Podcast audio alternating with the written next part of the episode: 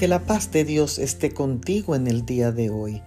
Leemos en el libro de Proverbios el capítulo 12 y el verso 25 que dice, La congoja en el corazón del hombre lo deprime, mas la buena palabra lo alegra. Es muy posible que usted se encuentre entre las personas que en este momento enfrentan sufrimientos, presiones y estrés porque vivimos en un mundo retador y estresante que puede afectar nuestra salud mental, física, emocional y aún espiritual.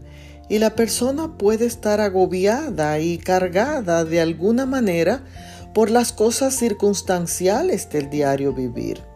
El estrés y la ansiedad pueden aumentar la presión arterial, pueden provocar diarrea, riesgo de enfermedades cardíacas, dolores de cabeza, de cuello y palpitaciones también.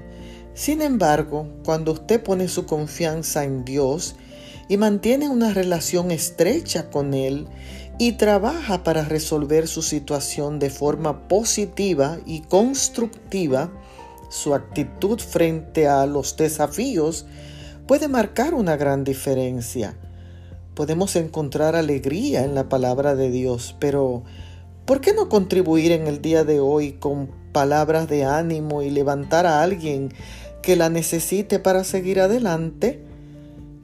Y decirle, hoy sé feliz, confía en Dios Todopoderoso. Bendiciones.